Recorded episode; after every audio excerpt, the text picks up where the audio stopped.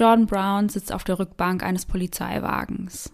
Er blickt aus dem Fenster. Durch die Sirenen ist alles um ihn herum in blau-rotes Licht getaucht. Es ist kurz nach halb vier in der Früh am 21. Februar 2009.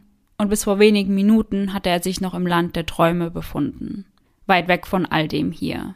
Nun befindet er sich auf direktem Weg ins Lawrence County Gefängnis. Dort angekommen nimmt Jordan auf einer Bank Platz und wartet darauf, in seine Zelle gebracht zu werden. Dabei trägt er bereits einen der Gefängnis-Overalls, welcher an den Ärmeln und an den Knöcheln hochgekrempelt wurde. Seine Füße schweben in der Luft, können den Boden nicht erreichen, während er auf der Bank sitzt. Bis das der Fall sein wird, werden noch einige Jahre vergehen. Denn Jordan ist gerade einmal elf Jahre alt. Die Tat, die man ihm vorwirft? Zweifacher Mord.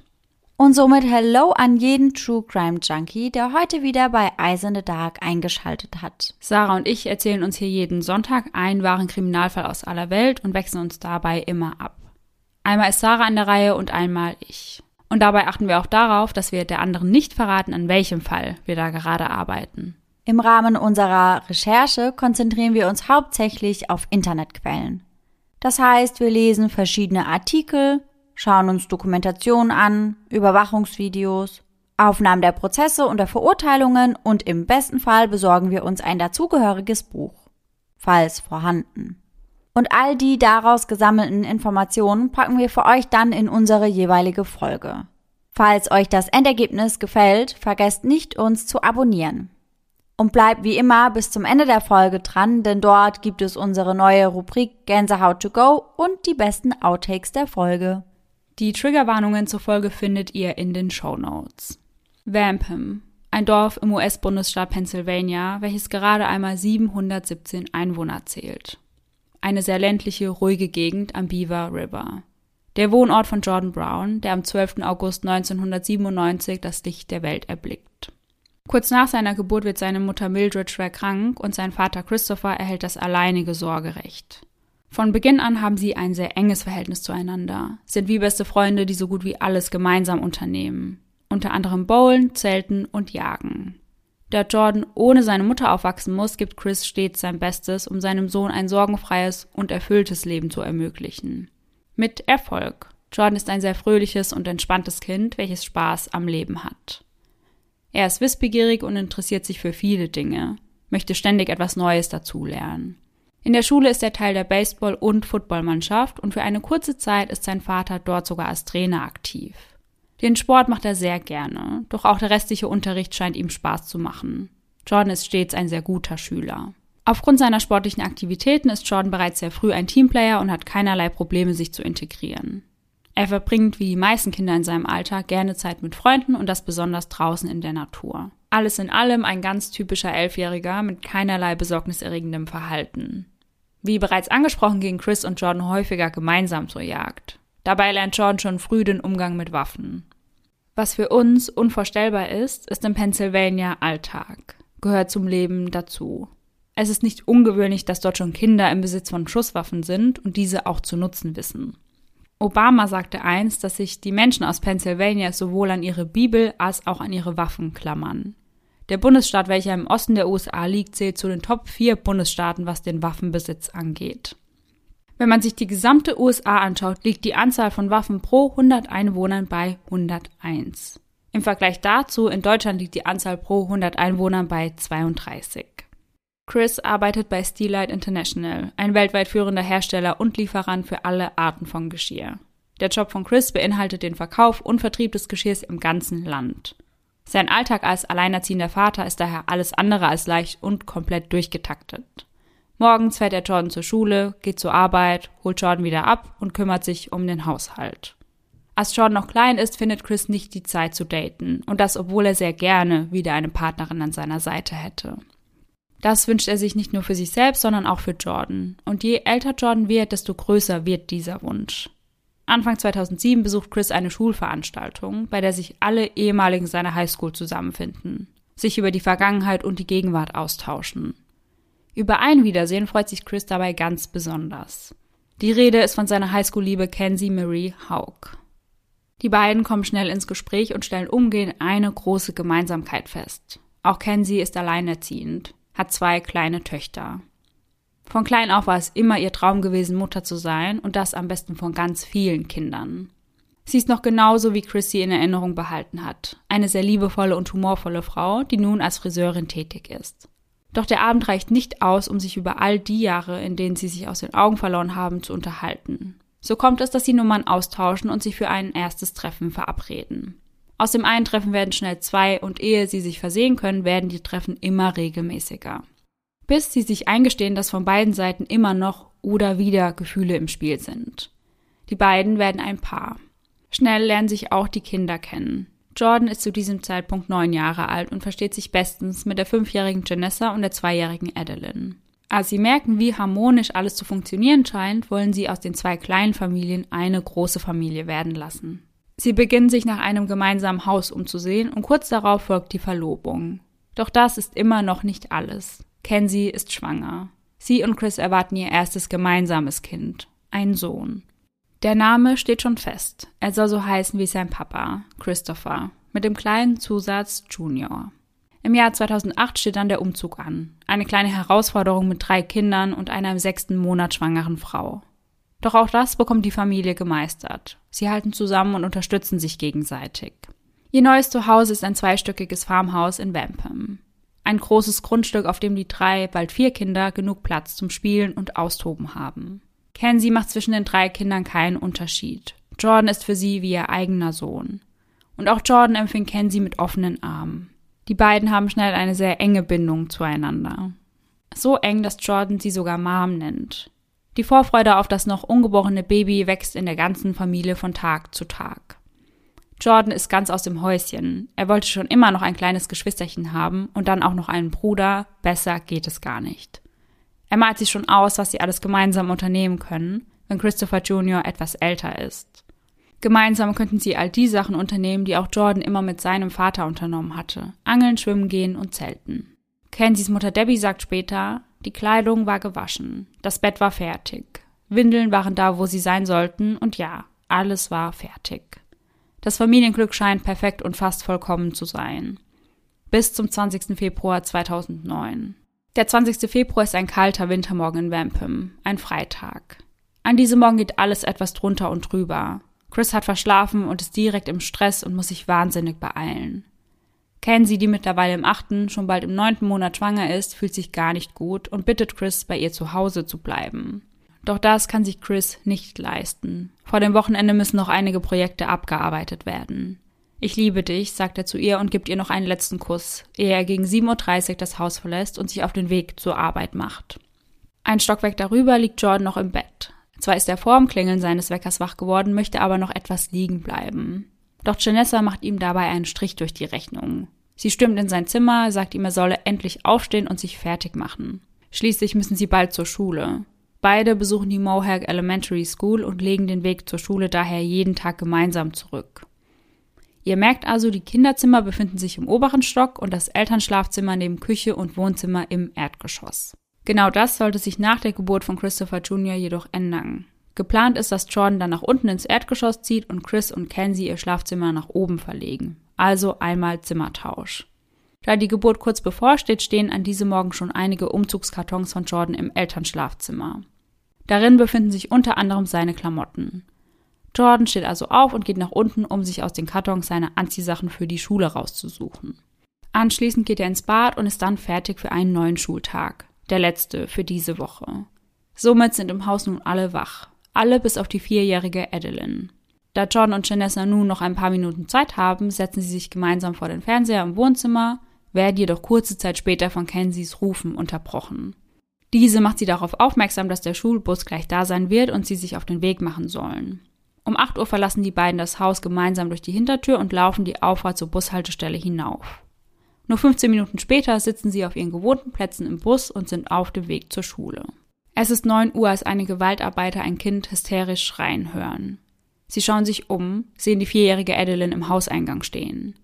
Sofort beenden sie ihre Arbeiten vor dem Haus der Familie, um zu schauen, was los ist. Sie laufen also zum Haus und fragen das Mädchen, warum sie weint. Zwischen ihrem Schluchzen bringt sie irgendwann hervor, meine Mama ist tot. Ohne zu zögern versuchen sie zunächst Chris zu kontaktieren. Als sie ihn nicht erreichen, wählen die Arbeiter die 911. Kurze Zeit später sind schon einige Polizisten vor Ort. Einer der ersten ist Jeffrey Martin. Sie finden Kenzie im Bett liegend, Blut überströmt. Im ersten Moment glauben sie, dass die Frau eine starke Blutung hat, dass irgendetwas bei der Schwangerschaft schiefgelaufen ist, sie vielleicht gerade ihr ungeborenes Kind verliert. Sie bewegen und berühren sie nicht, warten stattdessen auf das Eintreffen des Rettungswagens. Doch es ist zu spät. Zu spät für das ungeborene Kind, zu spät für Kenzie. Sie wird noch vor Ort für tot erklärt. Erst als der Gerichtsmediziner ebenfalls vor Ort ist und sich Kenzies Körper etwas genauer anschaut, wissen sie, was eigentlich los ist. Er entdeckt eine Schussverletzung, eine Eintrittswunde am Hinterkopf. Kenzie war im Schlaf kaltblütig erschossen worden. Das ganze Szenario gleicht einer Hinrichtung. Ein Schock für die Ermittler. Jeffrey hatte in den 25 Jahren seiner Polizeilaufbahn keinen so grausamen Mord in der Gegend miterlebt. Chris ist noch immer auf der Arbeit, als sein Telefon klingelt und er einen Polizisten am anderen Ende der Leitung hat. Dieser bittet ihn, auf die Wache zu kommen. Es geht um seine Verlobte. Als Chris bei der Polizeiwache auftaucht, wird ihm mitgeteilt, dass seine Verlobte tot ist. Seine Verlobte und das ungeborene Kind in ihrem Bauch. Seine komplette Welt bricht in sich zusammen. Es ist zu viel für ihn, zu viel für seinen Körper und Chris klappt zusammen. Sobald er in der Lage dazu ist, wird er verhört. Wie wir wissen, sind die meisten Morde Beziehungstaten und nicht selten kommt es vor, dass der Partner der Täter oder die Täterin ist. Er sagt aus, dass der Morgen zwar stressig, aber normal verlaufen sei dass Kenzie ihn gebeten hatte, zu Hause zu bleiben und er das nicht getan hat. Eine Entscheidung, die er schon jetzt bereut und die ihn vermutlich sein gesamtes restliches Leben verfolgen wird. Was wäre gewesen, wenn er doch zu Hause geblieben wäre? Hätte er Kenzie beschützen können? Wären sie und ihr ungeborenes Kind noch am Leben? Fragen, auf die Chris nie eine Antwort erhalten wird. Er selbst kann als Verdächtiger schnell ausgeschlossen werden. Zum einen bestätigen seine Kollegen, dass er sich zum Tatzeitpunkt auf der Arbeit befunden hatte und zum anderen können weder an seiner Kleidung noch an seinen Händen Rückstände von Schießpulver gefunden werden. Er hatte an diesem Tag also definitiv keine Waffe bedient. Im nächsten Schritt werden Janessa und Jordan von der Schule abgeholt und befragt. Schließlich haben sie Kenzie zuletzt lebend gesehen. Vielleicht ist ihnen ja etwas Ungewöhnliches aufgefallen. Doch auch die beiden Kinder beschreiben den Morgen als ganz normal. Ihnen ist nichts Ungewöhnliches aufgefallen. Das Einzige, was Jordan bemerkt hatte, war ein schwarzer Truck in der Einfahrt, den er nicht kannte.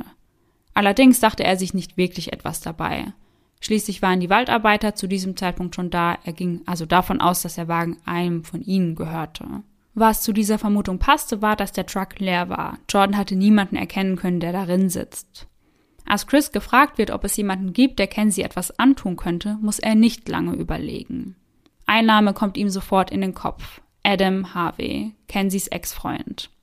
Er erzählt den Ermittlern, dass Kenzie Angst vor ihm hatte. So große Angst, dass sie eine einstweilige Verfügung gegen ihn erwirkte. Noch dazu hatte sie ihn nach Ende der siebenjährigen Beziehung mehrmals angezeigt. Schon in der Beziehung war sie mehr als unglücklich und entschied sich daher irgendwann für eine Trennung. Doch die war einseitig. Adam wollte nicht akzeptieren, dass Kenzie ihr Leben nun ohne ihn verbringen wollte. Er wurde aggressiv und eifersüchtig. Ein Verhalten, welches er schon in der Beziehung immer regelmäßig an den Tag gelegt hatte. Es folgen Drohungen, Morddrohungen, um genau zu sein. Er würde sie töten, sollte sie nicht zu ihm zurückkehren. Doch das macht Kenzie nicht. Stattdessen möchte sie sich mit Chris ein neues Leben aufbauen. Und Chris kann den Ermittlern zusätzlich zu Adams Eifersucht noch ein anderes mögliches Motiv nennen ein sehr schwerwiegendes Motiv. Kurz vor der Tat hatte Adam erfahren, dass die vierjährige Adeline nicht wie vermutet seine leibliche Tochter ist. Kenzie hatte ihn betrogen, ihn jedoch dann im Glauben gelassen, dass Adeline seine Tochter sei. Die Ermittler wollen dieser Spur natürlich nachgehen und fahren noch am selben Tag bei Adam vorbei. In der Einfahrt steht sein Auto, ein schwarzer Truck.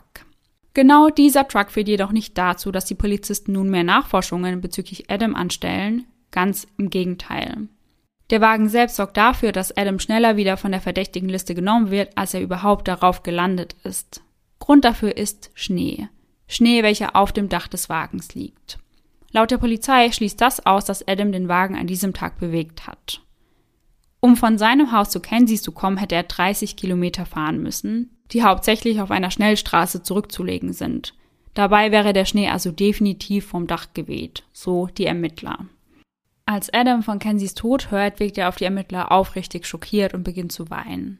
Auf sie macht er den Eindruck, als würde er Kenzie trotz allem, was zwischen ihnen vorgefallen war, noch immer lieben. Selbst sagt er, dass er und Kenzie lange keinen Kontakt zueinander hatten.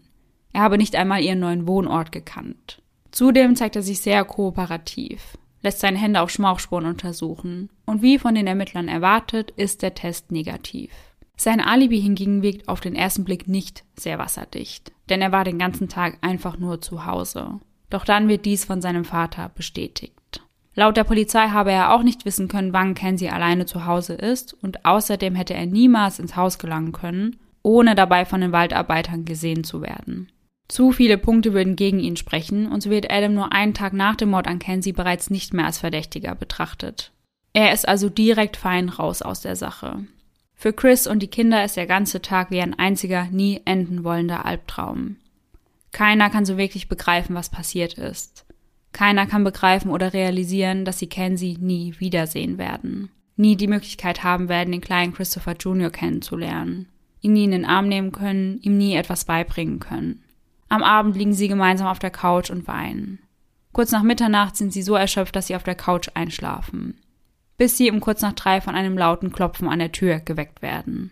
Noch bevor Chris die Tür öffnet, erkennt er die blau-roten Lichter der Polizeisirenen. Als er die Tür dann öffnet, stehen ihm einige Polizisten der Pennsylvania State Police gegenüber. Sicher haben sie einen neuen Verdächtigen, wissen vermutlich, wer Kenzie getötet hat und wollen nicht bis zum Morgen warten, bis sie ihn informieren. In einem Punkt sollte Chris recht behalten. Sie haben einen neuen Verdächtigen. Halten Chris einen Zettel vor die Nase. Ein Haftbefehl. Ein Haftbefehl gegen seinen Sohn, den elfjährigen Jordan. Der Familienvater versteht die Welt nicht mehr. Was zur Hölle soll das denn? Die Polizisten, die ihm noch immer gegenüberstehen, erklären ihm, dass sie genug Beweise gegen Jordan in der Hand hätten. Beweise dafür, dass er Kenzie erschossen hat und so auch das ungeborene Baby in ihrem Bauch tötete. Das Motiv sei ganz klar Eifersucht. Jordan sei eifersüchtig auf das Baby gewesen, auf die Aufmerksamkeit, die ihm zuteil wurde, noch bevor er überhaupt das Licht der Welt erblickt hatte. Er wollte seinen Vater wieder ganz für sich allein, so wie früher. Das zumindest behaupten die Ermittler. Jordan weiß gar nicht, wie ihm geschieht, als er in Handschellen auf die Rückbank des Polizeiwagens verfrachtet wird. Kann nicht begreifen, was ihm vorgeworfen wird. Chris ist machtlos. Ihm wird der Boden unter den Füßen, von dem schon so viel weggebrochen ist, komplett weggerissen. Er hatte doch schon seine Verlobte und sein ungeborenes Baby verloren. Sollte er nun auch noch seinen Sohn verlieren? Jordan wird ins Lawrence County Gefängnis gebracht, ein Erwachsenengefängnis. Denn in Pennsylvania spielt das Alter des Angeklagten bei Mord keine Rolle. Jordan wird also als Erwachsener angeklagt und das für zweifachen Mord ersten Grades. Sollte er dafür verurteilt werden, droht ihm eine lebenslange Haft und das ohne die Möglichkeit auf Bewährung. In 22 Bundesstaaten können Kinder bereits ab einem Alter von sieben Jahren als Erwachsene verurteilt werden. Am strengsten verfolgt man dies in Florida, Michigan, South Carolina und Pennsylvania. Hauptgrund für die Verhaftung von Jordan sind erneute Aussagen, einmal seine eigenen und die der siebenjährigen Janessa. Wir erinnern uns, Jordan hatte bei seiner ersten Aussage angegeben, dass niemand in dem schwarzen Truck gesessen habe, den er vor dem Haus bemerkt hatte. Bei seiner zweiten Aussage gegen 22 Uhr am Abend des 20. Februar gab er jedoch an, jemand habe im Wagen gesessen und sich versteckt, als die beiden Kinder an dem Wagen vorbeigingen. Für die Polizei ein ganz klares Indiz dafür, dass Jordan lügt. Denn nur wer bei seiner Aussage lügt, würde diese im Nachhinein ändern. Doch auch Janessa ändert ihre Aussage später und in ihrem Fall spricht dies nicht für eine Lüge, sondern für Jordans Schuld. Bei ihrer ersten Aussage gab Janessa ja ebenfalls an, dass der Morgen ganz normal verlaufen sei und sie nichts Ungewöhnliches bemerkt habe. Im Zuge der zweiten Aussage ändert sich diese Einschätzung grundlegend. Denn dort gibt sie an, sie habe Jordan vor der Schule mit seinen Waffen spielen sehen und dann einen lauten Knall gehört. Für die Polizei ist der Fall somit klar. Jordan steht am Morgen des 20. Februar auf und geht dann erst einmal ins Elternschlafzimmer, um sich seine Kleidung für den Tag zu holen. Anschließend geht er zurück nach oben, um seine Waffe zu laden und geht erneut die Treppe nach unten ins Zimmer, in dem Kenzie gerade auf dem Bett liegt und schläft. Während Janessa vor dem Fernseher sitzt, hält er Kenzie die Waffe an den Hinterkopf und drückt ab. Als das erledigt ist, geht er mit der Waffe zurück nach oben, nimmt die Munition heraus und stellt sie wieder an ihren Platz. Dann geht er nach unten und verlässt gemeinsam mit Janessa das Haus, um zur Schule zu gehen, als sei nichts passiert. So zumindest der Tatablauf nach Meinung der Polizei.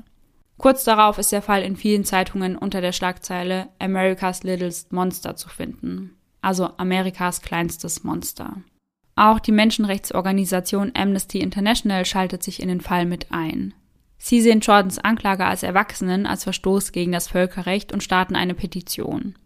Mit Erfolg. Sie erreicht über 4000 Unterschriften und zwar dafür, dass Jordan als Jugendlicher angeklagt werden soll. Am 2. März wird Jordan ins Edmund L. Thomas Adolescent Center in Erie County verlegt, eine Jugendstrafanstalt. Doch nicht etwa, weil Jordan nun als Jugendlicher angeklagt wird, sondern einfach, weil es für den Staat günstiger ist. Für Chris bedeutet das nun, dass sein Sohn jetzt noch viel weiter von ihm entfernt ist. Zwischen der Jugendstrafanstalt und seinem Zuhause liegen 175 Kilometer. Für einen Weg benötigt er mit dem Auto daher knapp zwei Stunden und da er Jordan jeden Tag sehen möchte, ist er pro Tag vier Stunden mit dem Auto unterwegs. Kurz darauf verliert er aufgrund dessen seinen Job und das Geld, was noch übrig ist, landet komplett im Tank seines Wagens. Für Jordan ist der tägliche Besuch seines Vaters allerdings eine große Stütze. Es gibt ihm Halt und Kraft, weiterzumachen und nicht aufzugeben. Immer wieder bringt er ihm neue Bücher mit ins Gefängnis, hauptsächlich Fantasy. Durch die Bücher kann sich Jordan in eine andere Welt beamen, in eine Welt ohne Gefängnismauern. Ganz besonders gerne taucht er in die Zaubererwelt von Harry Potter ab. Ihm unbekannte Wörter halten ihn dabei nicht auf. Sobald er über eines dieser Wörter stolpert, nimmt er sich sein Wörterbuch und schaut nach, was es bedeutet. Doch das Lesen ist nicht das einzige Hobby, welches Jordan für sich entdeckt. Er bringt sich noch selbst das Gitarrespielen bei und beginnt Basketball zu spielen. Trotz der vielen neuen Hobbys bleibt die Jugendstrafanstalt jedoch ein sehr beängstigender Ort für den Elfjährigen. Immer wieder kommt es zu Schlägereien zwischen den Insassen. Einmal wird während einer dieser Auseinandersetzungen sogar ein Messer gezogen und auf einen der Insassen eingestochen. Jordan ist mit Abstand der jüngste in der Einrichtung. Der nächstältere ist 17 Jahre alt. Bei mehreren seiner Besuche gibt Chris seinem Sohn die Möglichkeit, ihm zu sagen, ob er etwas mit dem Tod von Kenzie zu tun hat und das Ganze ein Unfall war. Jordan, hör zu. Unfälle passieren, Kumpel.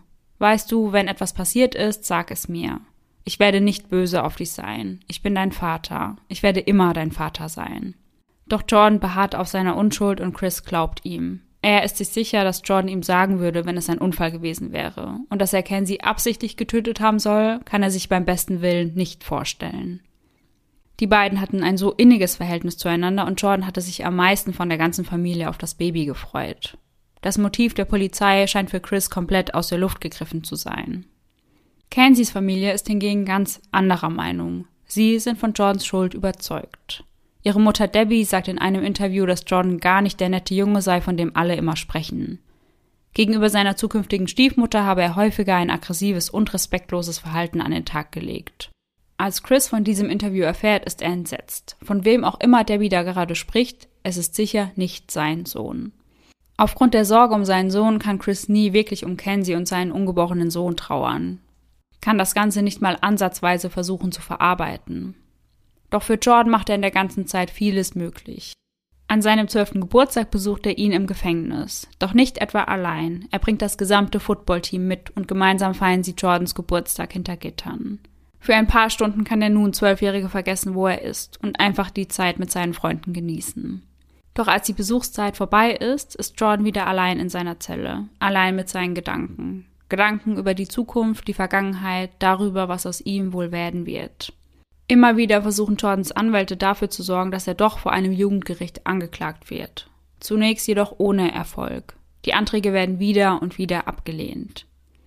Da Jordan die Straftat nicht zugibt, ist der Richter der Meinung, dass er keinerlei Verantwortung für seine Handlungen übernehme.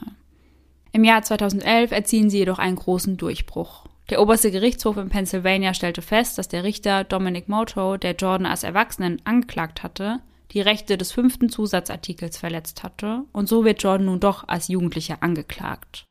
Der fünfte Zusatzartikel stellt verschiedene Rechte eines Angeklagten sicher, beispielsweise, dass niemand mehrmals wegen derselben Tat angeklagt werden kann oder niemand in einer Untersuchung gegen sich selbst aussagen muss. Dort heißt es, Niemand darf wegen eines Kapitalverbrechens oder eines sonstigen schimpflichen Verbrechens zur Verantwortung gezogen werden, es sei denn aufgrund eines Antrages oder einer Anklage durch ein großes Geschworenengericht. Hiervon ausgenommen sind Fälle, die sich bei den Land- oder Seestreitkräften oder bei der Miliz ereignen, wenn diese in Kriegszeit oder bei öffentlichem Notstand im aktiven Dienst stehen. Niemand darf wegen derselben Straftat zweimal durch ein Verfahren in Gefahr des Leibes oder des Lebens gebracht werden. Niemand darf in einem Strafverfahren zur Aussage gegen sich selbst gezwungen werden oder des Lebens, der Freiheit oder des Eigentums ohne vorheriges ordentliches Gerichtsverfahren nach Recht und Gesetz beraubt werden. Privateigentum darf nicht ohne angemessene Entschädigung für öffentliche Zwecke eingezogen werden. Insgesamt vergehen so drei lange Jahre, bis am 10. April 2012 der Prozess gegen Jordan beginnt.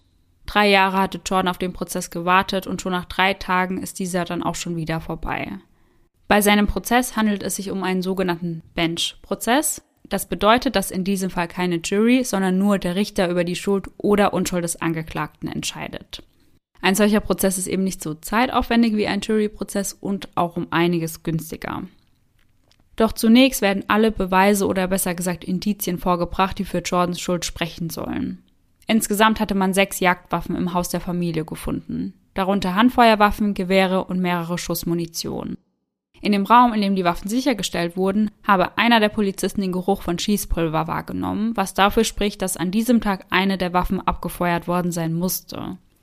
Die Staatsanwaltschaft gibt an, dass Kenzie mit einer 20 Gauge Shotgun der Marke Harrington Richardson, also einer fast ein Meter langen Schrotflinte, getötet worden sei. Und Gauge ist übrigens eine Maßeinheit, die den Innendurchmesser des Laufs angibt. Genau dieses Modell hatte Jordan an Weihnachten 2008 geschenkt bekommen. Laut der Polizei sei das keine Waffe, die üblicherweise bei einem Mord verwendet wird.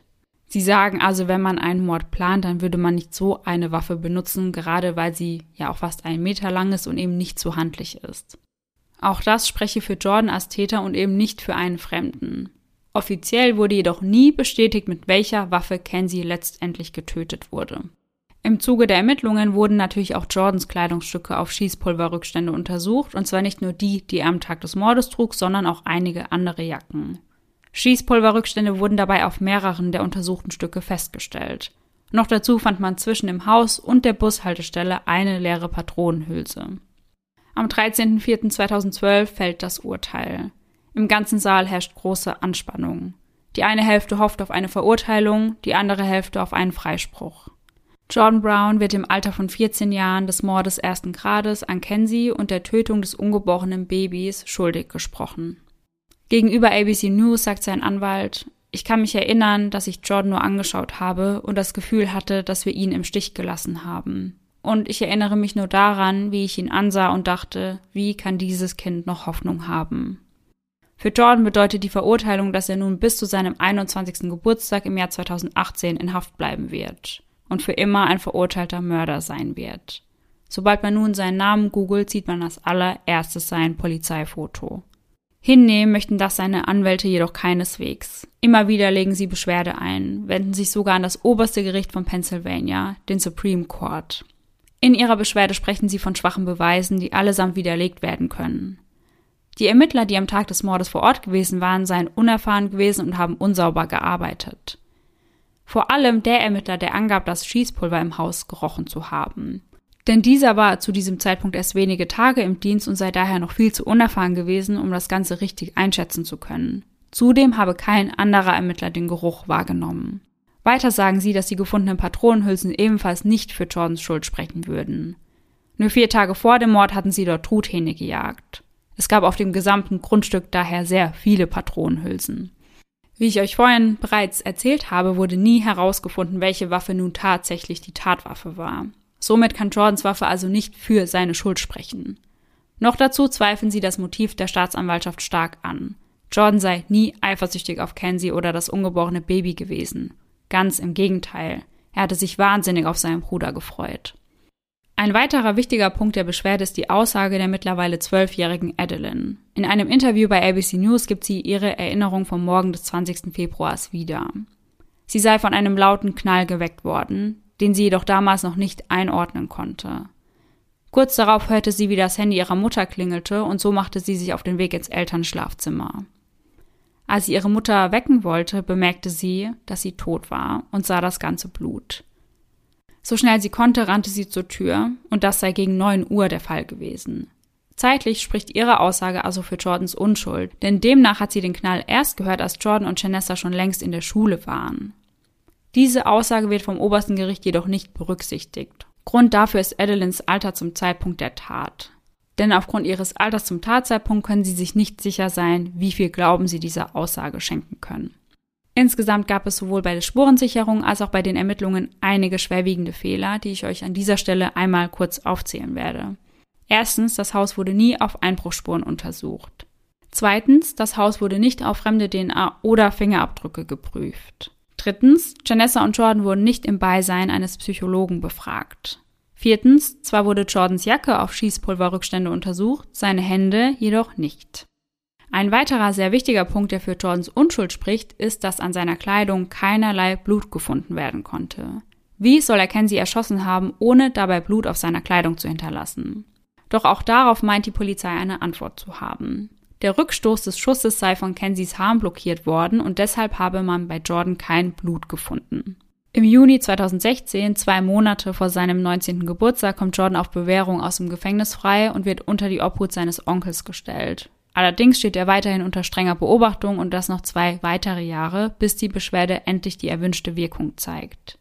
Der oberste Gerichtshof stimmt zu, dass die Beweise gegen Jordan nicht ausreichend gewesen sind. Die Beweise, die auf Jordan als Täter hinwiesen, hätten genauso gut auch auf einen unbekannten Angreifer hinweisen können. Und so wird seine Verurteilung aufgehoben. Jordan ist nach neuneinhalb Jahren nun endlich ein freier Mann. Nach seiner Entlassung gibt er gemeinsam mit seinem Vater Chris ein Interview bei ABC News. Er erzählt, dass er geweint hat, während man das Polizeifoto von ihm schoss. Dass er die ganze Nacht geweint hat. Die Journalistin fragt ihn erneut, hast du Kenzie getötet? Und Jordan bleibt noch immer bei einem Nein. Weiter erzählt er, wie gern er Kenzie gehabt hatte, wie sehr er sich auf seinen Bruder gefreut hatte. Wütend sei er nicht. Er möchte einfach, dass die Welt weiß, dass er unschuldig ist. Jordan leidet nach all den Jahren an einer posttraumatischen Belastungsstörung. Doch trotz allem kämpft er für seine Ziele, möchte nun endlich ein normales Leben führen. Er holt seinen Schulabschluss nach und besucht das College, studiert dort Informatik und belegt einige Kurse für Strafjustiz in Ohio. Sein Ziel ist es, irgendwann einmal Anwalt für Bürgerrecht zu werden. Noch immer spielt er gern Gitarre, ein Hobby, welches ihn immer an seine Zeit im Gefängnis erinnern wird. Im Juli 2020 reicht Jordan eine Bundesklage gegen fünf ehemalige Polizisten der Pennsylvania State Police ein, die in seinem Fall verwickelt gewesen sind. Laut ihm und seinen Anwälten haben sie seine Rechte verletzt und falsche Behauptungen aufgestellt, um ihn schuldig aussehen zu lassen. Sie hätten die Ermittlungen von Anfang an nur auf ihn konzentriert, obwohl es genug Beweise oder Indizien gegen einen anderen Mann gegeben habe. Einer von Jordans Anwälten beschreibt seine Kindheit als gestohlen. Er sagt, diese Klage sei Jordans einzige Gelegenheit zu kompensieren, dass er fälschlicherweise seine gesamte Kindheit zu Unrecht beschuldigt und verurteilt hinter Gittern verbracht hatte. Weiter beschreibt er die Klage als letzten und wichtigsten Schritt für ihn, um den Beweis seiner Unschuld zu vollbringen. Jordan hofft unter anderem auf die Rückerstattung des Benzingeldes, welches sein Vater jeden Tag aufbringen musste, um seinen Sohn zu besuchen. Die Jury muss sich nun damit auseinandersetzen, wie viel eine verlorene Kindheit wert ist. Wie einer von Jordans Anwälten anmerkt, eine Million-Dollar-Frage. Weiter sagt er, wie schätzt man etwas, was für die meisten von uns die einzige Möglichkeit ist, wirklich frei zu sein, uns selbst zu finden und das ohne die Stressfaktoren des Erwachsenendaseins. Die Möglichkeit, im Dreck zu spielen, schlammig zu werden und Essen auf die Klamotten zu bekommen, ohne dass es jemanden kümmert. Wie kompensiert man diesen Verlust? Und das, weil eine falsche Erzählung über eine kriminelle Handlung geschaffen wurde, von der jeder wusste, dass sie falsch war. Das ist nun Sache einer Jury. Laut der Klage habe die Polizei damals einen Tunnelblick gehabt und sich viel zu früh auf Jordan als Täter versteift. Außerdem habe die Staatspolizei ihm eine komplizierte Reihe von Ereignissen zugeschrieben. Darunter das Laden der Schrotflinte, der Mord an Kenzie, das Abwischen der Waffe und das Vernichten von Beweisen. Der Zeitrahmen, in dem John all das getan haben soll, beläuft sich gerade einmal auf zwei Minuten. Anschließend soll er ganz normal zur Schule gegangen sein, als sei nie etwas passiert. Die Ermittler hätten gewusst, dass nicht eine einzige Tatsache aus ihrem angeblichen Tathergang wirklich so vorgekommen sein kann. Jede einzelne dieser Tatsachen hätten sie absichtlich fabriziert, heißt es weiter in der Klage. Noch dazu seien Beweise verborgen worden, die einen anderen Verdächtigen hätten in Betracht ziehen können. Gefühlslosigkeit seien auf ein fehlerhaftes System gestoßen, was zu Jordans Verurteilung führte. Als der Anwalt gefragt wird, warum die Staatspolizei diese Anstrengungen unternehmen würde, gibt er zu, dass er das nicht weiß. Die einzigen Personen, die eine Antwort auf diese Frage hätten, seien die Angeklagten. Sie hätten den Schlüssel zu dieser Information. Weiter geben sie an, dass es keinerlei DNA oder Fingerabdrücke am Tatort gegeben habe, die auf Jordans Schuld hinweisen. Noch dazu hätten sie die siebenjährige Janessa bezüglich ihrer Aussage beeinflusst, indem sie nicht nach Protokoll vorging, wie man ein Kind zu befragen hat. Bereits die erste Befragung hätte aufgezeichnet werden müssen und das war nicht der Fall. Außerdem hätte man vor den Kindern nicht über den Fall sprechen dürfen und nicht mehrere Erwachsene im Raum dulden dürfen. Erst die vierte Aussage von Janessa ist aufgezeichnet worden. Außerdem gab sie erst an, dass sie den Knall gehört habe und Jordan mit den Waffen habe spielen sehen, nachdem die Ermittler ihren Großeltern mitteilten, dass sie Jordan für den Täter halten. Ein weiterer Punkt der Klage beinhaltet eine Abschrift eines Interviews mit einer ehemaligen Freundin von Chris. Dort gab sie mindestens zweimal an, dass sie absolut keine Angst vor Jordan habe. Doch dies wurde vor Gericht so verdreht, dass es am Ende hieß, die Frau habe die Aussage nicht gegen Jordan verwenden wollen, weil sie Angst vor ihm habe. Noch dazu wird aufgeführt, dass Kensies Ex-Freund nicht vollständig und ordnungsgemäß untersucht worden sei. Erst kurz vor dem Mord zog er in dieselbe Gegend und habe eben herausgefunden, dass er nicht Adelyns leiblicher Vater ist. Jordans Anwalt beschreibt seinen Mandanten als bemerkenswert, einfühlsam und intellektuell. Er glaubt, dass er sich damit abgefunden habe, was mit ihm passiert ist. Dass er den Ernst dessen, was mit ihm geschah, jedoch erst begriff, als er bereits drei bis fünf Jahre inhaftiert war. Die 66-jährige Debbie Haug ist wütend über die Klage, bezeichnet sie als Geldraub. Es ist einfach widerlich zu denken, dass er jetzt die Polizei verklagen will. Sie haben ihren Job nach bestem Wissen und Gewissen gemacht. Ich finde das schrecklich und das macht mich krank. Sie und ihr Mann sind sich laut eigenen Angaben zu 200% sicher, dass Jordan der Mörder ihrer Tochter ist. Sie wollen jemand anderem die Schuld geben. Sie greifen nur nach Strohhalmen, sagen sie in einem Interview. Doch sie geben nicht nur Jordan die Schuld, sondern auch seinem Vater Chris. Dafür, dass er die Waffen und die Munition nicht korrekt verschlossen habe. Chris hingegen möchte, dass die Ermittlungen in dem Fall wieder aufgenommen werden. Er möchte wissen, wer seine Frau und seinen ungeborenen Sohn auf dem Gewissen hat. Möchte, dass es endlich Gerechtigkeit gibt. Bis zum heutigen Tag gehen die Meinungen zu diesem Fall sehr stark auseinander. Einige halten Jordan für schuldig, viele andere für unschuldig. Die Pennsylvania State Police bleibt bei ihrer Meinung, dass Jordan Kenzie getötet hat. Ein ehemaliger Ermittler äußert sich dazu wie folgt. Dieser Fall wurde schlicht und einfach von einigen der besten Polizeibeamten dieses Landes untersucht. Und keiner von uns wollte einem Elfjährigen Handschellen anlegen. Dorthin hat uns der Fall geführt. Ich habe nie zurückgeblickt mit dem Gedanken, dass wir die falsche Person verhaftet haben. Und ich würde annehmen, dass jeder Ermittler, der diesen Fall untersucht hat, genauso denkt. Wir haben nichts falsch gemacht. Also ich muss sagen, dass ich während der Recherche wirklich mehrmals sprachlos und auch wirklich wütend war. Gerade als ich mir ein Interview mehrerer Ermittler angesehen habe, die ja da eben ganz klar sagen, wer seine Meinung in der zweiten Aussage ändert, der lügt definitiv. Aber wie können sie dann in Jordans Fall von einer Lüge sprechen, wobei er lediglich eine kleine Sache ändert? Aber Janessa hatte ihre komplette Aussage geändert und da ist es dann keine Lüge, sondern eine Bestätigung ihrer Theorie. Und was ich auch krass finde, dass sie es für realistischer halten, dass ein Elfjähriger ohne Skrupel seine zukünftige Stiefmutter tötet, ohne dabei irgendwelche Beweise zu hinterlassen, aber es nicht für realistisch halten, dass ihr ja gewalttätiger Ex-Freund sie getötet haben könnte oder das eben nicht ja näher untersuchen einfach. Ja, man muss ja auch dazu sagen, dass Jordan ja total kaltblütig gehandelt hätte, wenn er das getan hat weil er ist ja danach auch ganz normal in die Schule gegangen, ja. als wäre gar nichts gewesen. Ja, total. Ich finde es auch sehr merkwürdig, dass sie den Ex-Mann direkt ausgeschlossen haben. Vor allem, wenn man sich in Erinnerung ruft, dass er sie ja bedroht hat. Ja, genau. Also er hat ihr ja sogar gedroht, dass er sie umbringt. Ja. Und dann finde ich, ist das auf jeden Fall eine Person von Interesse, ja. mindestens.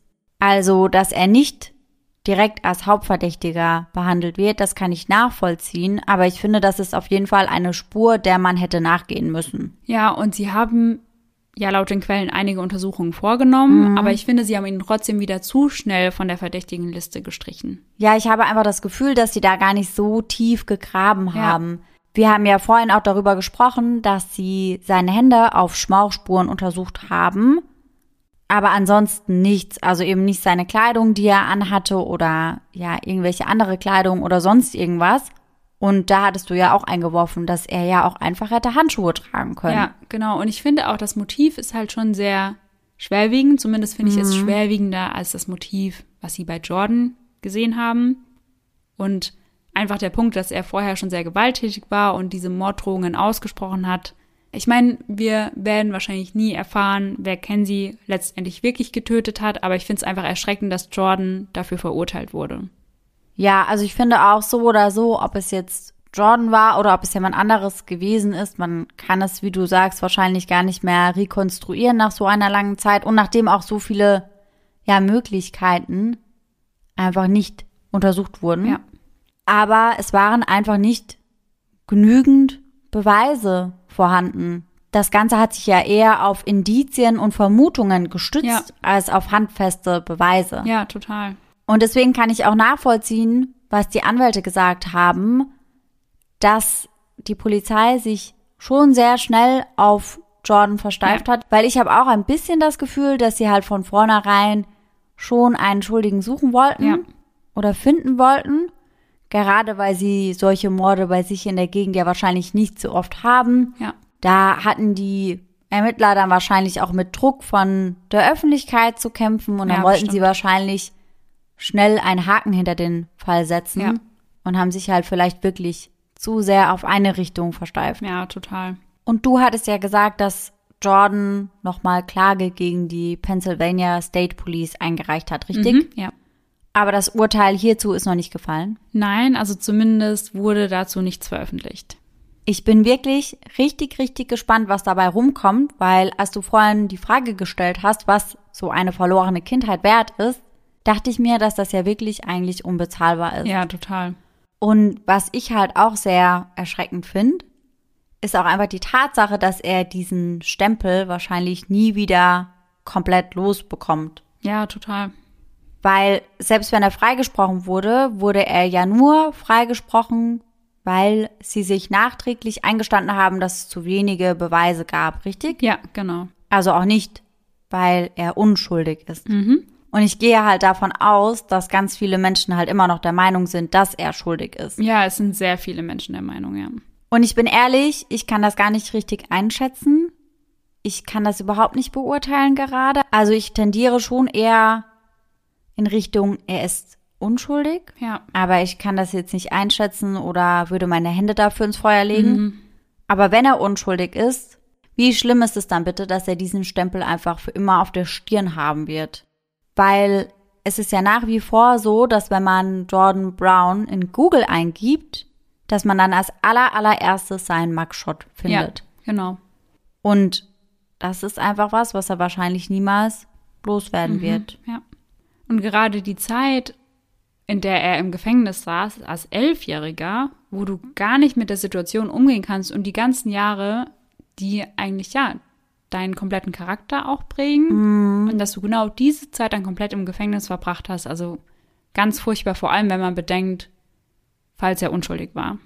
Ja, also ich finde auch, also so oder so, egal ob er unschuldig ist oder ob er es eben nicht ist, mit dieser Beweislage hätte man ihn wahrscheinlich einfach nicht verurteilen Ja, dürfen. mhm. Sehe ich auch so. Ich bin bei diesem Fall besonders gespannt, was ihr denkt. Ob ihr denkt, dass Jordan unschuldig ist oder schuldig ist oder ob ihr vielleicht hier noch eine ganz andere Theorie wieder auf Lager habt. Ja, stimmt. Vorhin haben wir nämlich noch über eine Theorie gesprochen, die ich auf den Tisch gepackt Stimmt, habe. ja. Ich habe mich nämlich gefragt, ob die Waldarbeiter ordentlich untersucht wurden. Weil ich dachte mir dann, die Waldarbeiter haben ja mitbekommen, dass nach und nach immer wieder einer aus dem Haus raus ist und dass ja eben irgendwann nur noch die Frau und das kleinste Kind im Haus waren. Weil meiner Meinung nach ist es auch gut möglich, dass das einfach ein schiefgelaufener Einbruch war. Ja, Vielleicht haben sich die zwei Männer ja einfach Zugang zum Haus verschafft, was man ja auch nicht weiß, weil das wurde ja überhaupt nicht geprüft. Und ja, haben eben geschaut, was gibt es an Schmuck, was wir vielleicht mitnehmen können oder irgendwelche anderen Wertgegenstände und vielleicht ist es dabei zur Konfrontation gekommen. Vielleicht ist Kenzie aufgewacht oder hat die Männer eben gehört und ja, vielleicht haben sie dann in ihrer Verzweiflung oder in ihrer Panik oder whatever eben Angst bekommen und haben ja geschossen. ja. Was ich den Männern natürlich auch nicht einfach so unterstellen möchte. Ich weiß ja gar nicht, wie die Beweislage da ist, aber Tatsache ist, dass solche Dinge anscheinend nicht so gut überprüft wurden und dass das eigentlich Möglichkeiten sind, wo ich mir denke, das hätte man schon mal nochmal überprüfen können. Ja, wahrscheinlich, weil sie eben so schnell auf Jordan fixiert waren, haben sie dann alles andere bisschen unter den Tisch fallen lassen oder nicht so genau überprüft, wie Ja. man es vielleicht hätte überprüfen Ja. sollen. Ja, denke ich mir auch. Also schickt uns sehr gerne fleißig eure Meinungen, Ideen, Theorien zu dem Fall. Und dann kommen wir jetzt hier zu unserer neuen Rubrik Gänsehaut to go.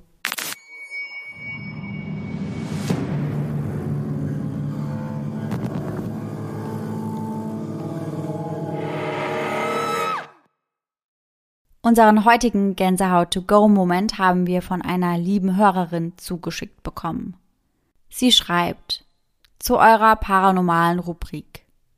Ich hatte diesbezüglich ein Erlebnis. Für zwei Wochen war die Schwester meines Mannes bei uns. Eines Morgens bin ich wach geworden, weil sich jemand an das Fußende von meinem Bett gesetzt hatte. Es war wohl mein Mann, weil seine Schwester das Bad belegt hatte. Kurz habe ich mit ihm gesprochen und dann ist er wieder aufgestanden. Ich habe richtig gemerkt, wie sich jemand auf das Bett gesetzt hatte und wieder aufgestanden ist. Abends habe ich meinen Mann darauf angesprochen und er sagte zu mir, ich bin nicht ins Schlafzimmer gekommen und ich habe mich auch nicht zu dir gesetzt. Ich denke und hoffe, dass es einfach ein sehr realer Traum war. Liebe Grüße und macht weiter so. Dann hoffe ich, auch, dass es nur ein sehr realer Traum war, weil das ist sehr unheimlich. Ja, aber ich habe genau solche Stories öfter gelesen, als ich doch zum Thema Schlafparalyse aufgerufen ja, hatte. Mhm, ja. Da hatten einige HörerInnen nämlich das Gefühl, dass sich jemand oder etwas auf ihr Bett gesetzt hätte. Und sie hatten auch das Gefühl, dass die Matratze dann eben so nachgegeben Mhm, hätte. Vielleicht war das ja auch eine Schlafparalyse. Ja, das könnte ich mir auch vorstellen. Habe ich euch eigentlich erzählt, dass ich vielleicht auch sowas ähnliches hatte? letztens? Nein, nein, erzähl. Weil ich habe mich ja extrem viel damit beschäftigt und es kann auch einfach sein, dass das ein schlechter Traum gewesen ist. Ich kann das gar nicht einschätzen. Das war so ein realer Traum, wenn es ein Traum war, dass ich nicht weiß, ob das passiert ist oder ob das vielleicht eine Schlafparalyse war. Ich lag da auf jeden Fall in meinem Bett und mein Freund lag auch noch neben mir, hat aber noch geschlafen und er hat von der ganzen Sache auch gar nichts mitbekommen. Und dann habe ich auch das Gefühl gehabt, dass ich mich nicht so richtig bewegen konnte, aber ich hatte auch nicht das Gefühl, dass ich komplett gelähmt war. Auf jeden Fall habe ich da dann auch so eine dunkle Figur vor meinem Bett stehen sehen.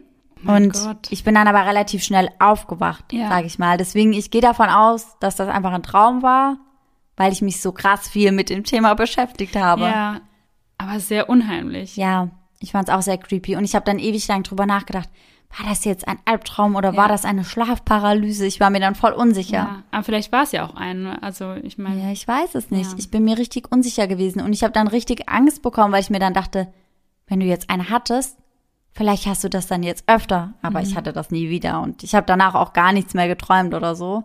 Und es war halt wirklich ganz, ganz kurz, nachdem ich Ja. mir diese ganzen Nachrichten dazu durchgelesen habe und ich glaube, das habe ich da mitgenommen. ja, es kann natürlich auch damit zusammenhängen, Ja. weil wir da echt sehr viel bekommen haben Ja. und du dich ja auch unabhängig davon sehr, sehr viel damit Ja, auseinandergesetzt ja, hast. ja, voll. Aber das war auf jeden Fall sehr unheimlich. Ich wollte gerade sagen, so oder so, ob es jetzt eine Schlafparalyse war oder du geträumt hast, trotzdem einfach. Ja, ja, auf jeden Fall. Genauso wie die Story. Also ich finde das ganz, ganz creepy. Der Gedanke, dass du davon überzeugt bist, dass dein Mann sich zu dir setzt und Ja. das sogar spürst irgendwie. Und er ist am Abend so, nö, war ich nicht. Bin ich nicht gewesen. Also da weißt du doch auch nicht mehr, was du Mhm. glauben sollst. Ich glaube, da zweifelt man dann auch voll schnell an sich selbst und an seiner eigenen Wahrnehmung. Ja, total. Auf jeden Fall vielen Dank, dass du das mit uns geteilt hast. Und dann hoffen wir natürlich, dass ihr alle nächsten Sonntag wieder mit dabei seid und bis dahin schöne Träume. Bis dann. Tschüss. Tschüssi.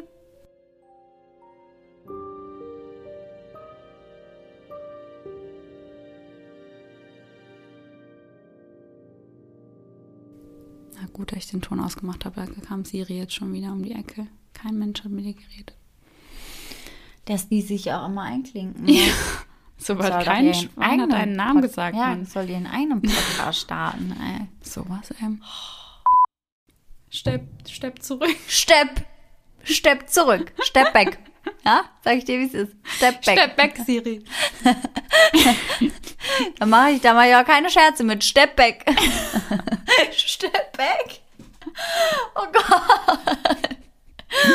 Ich wünschte, du hättest es irgendwann mal in so einer richtig ernsten Diskussion Step back. gemacht. so richtig im Streit. Jetzt stepp weg. Stepp weg. da ich noch Und, der, und mein Mama, Gegenüber wäre wahrscheinlich so. ähm, okay. Okay. Ja, ich habe meiner Mama mal gesagt, da hat die sich übel abgefuckt über mein Zimmer, weil es nicht so aufgeräumt war. Und da habe ich damals zu meiner Mama gesagt, da war ich halt so zwölf oder so. Ich so, ey, ganz ehrlich, Mama, mach mal low. Und meine Mama war so, du räumst jetzt mal ganz low dein Zimmer auf. Und ich war so, okay, alles klar. Du räumst jetzt mal ganz low dein Zimmer auf. Und ich war so, Und warst so, ah ja. Mache ich. Und dann alles nur noch in Zeitlupe. Sag ich, das heißt so, okay, alles klar.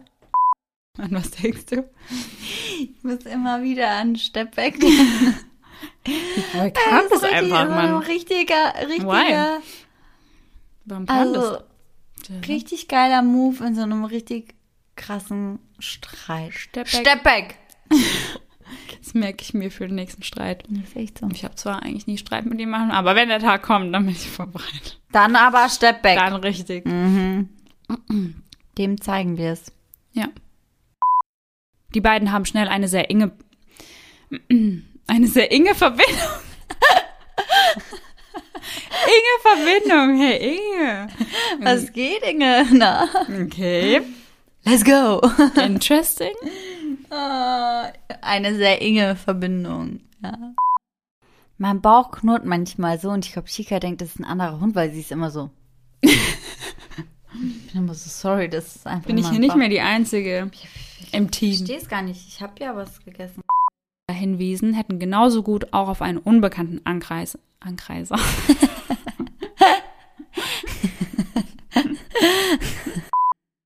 ich glaube, du hattest den letzten angefangen, vielleicht war es auch ein, vielleicht hat es sich ja um schief gehandelten Einbruch gedreht. Also weißt du, dass du, glaube ich, da wieder ansetzen Um schief gehandelten. Tschüssi.